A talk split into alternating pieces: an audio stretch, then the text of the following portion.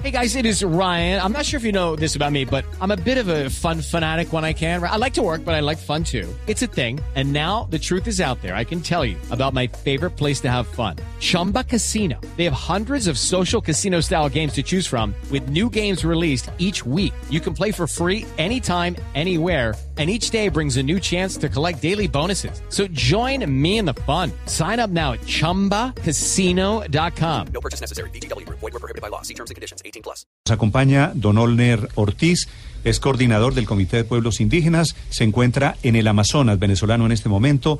Doctor Ortiz, buenos días. Sí, buenos días. Abogado, ¿qué información tiene usted sobre la muerte de estos hombres de la Guardia? ¿Fue o no el ELN? Bueno, efectivamente, este, el, el- los hechos ocurrieron el día domingo, en primeras horas de la mañana. Este, la información que manejamos de manera local fue gente del ELN. Esta es una zona que eh, particularmente los nosotros, los pobladores que vivimos en el estado de Amazonas, conocemos la situación no desde ahorita, desde hace mucho tiempo. Sabemos que existen eh, personas eh, en, en, en todo lo que es el eje carretero, que es la parte indígena del municipio de Atures, a donde, han, a donde se han asentado eh, esta, estos grupos guerrilleros, en este caso el ELN, puesto que el estado de Amazonas, como bien lo decía, está compuesto por siete municipios, de los cuales eh, prácticamente está dividido lo que es el municipio Atures y el municipio Autana, se conoce y es, es de conocimiento de la población de que existen en estos municipios movimientos del ELN y de lo que es el caso de Atabapo, Maroa, Río Negro, Manapiare, están los grupos insurgentes de la FARC. Eh, Amazonas, eh, para que tengan una contextualización, Amazonas es un estado donde existen muchos minerales, Ah, actualmente existe una explotación de minería ilegal eh, de manera abrumadora, de las cual casi todos están saliendo de manera ilegal, no solamente del Estado, sino también de Venezuela. Incluso este, tenemos conocimiento que parte de ello va saliendo por el departamento, este caso de, de- del Bichara, como es el caso de Carreño, y el departamento de Guainí, el caso de Inírida.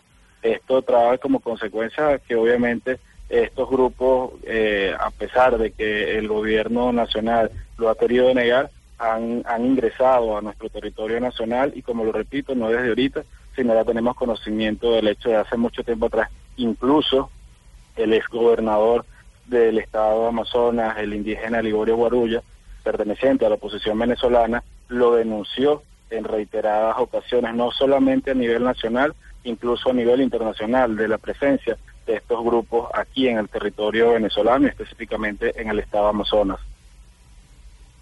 Eh, coronel, ¿y usted cómo pueden saber qué es el ELN, el ELN el responsable, más allá de que haga presencia por el lugar?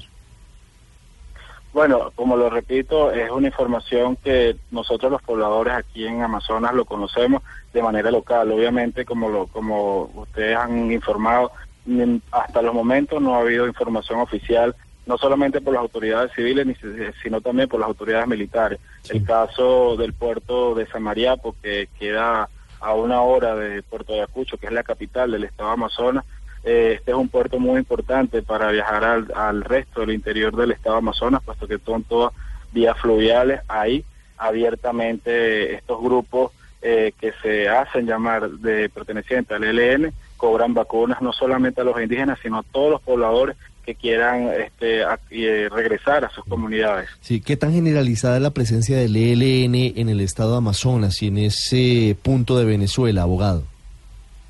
¿Perdón? ¿Qué tan generalizada es la presencia del ELN en el estado Amazonas y en esa zona de Venezuela?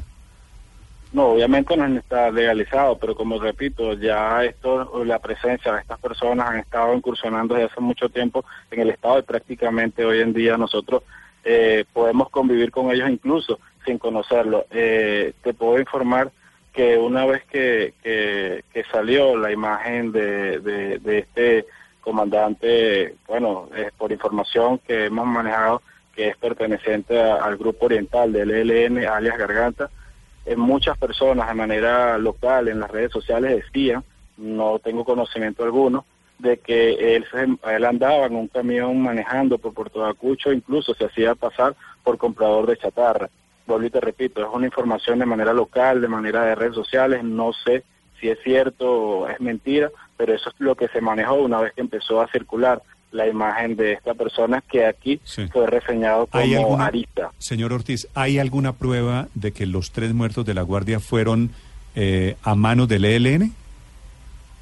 Como te repito, este, la información que dio ayer el, el ministro de la Defensa, Padrino López, decía que fue, fue en manos de grupos paramilitares. Oficialmente, obviamente, quien tiene que dar esa información es el gobierno nacional y obviamente no lo ha dado. Nosotros lo manejamos de manera local porque obviamente vivimos aquí en el estado de Amazonas.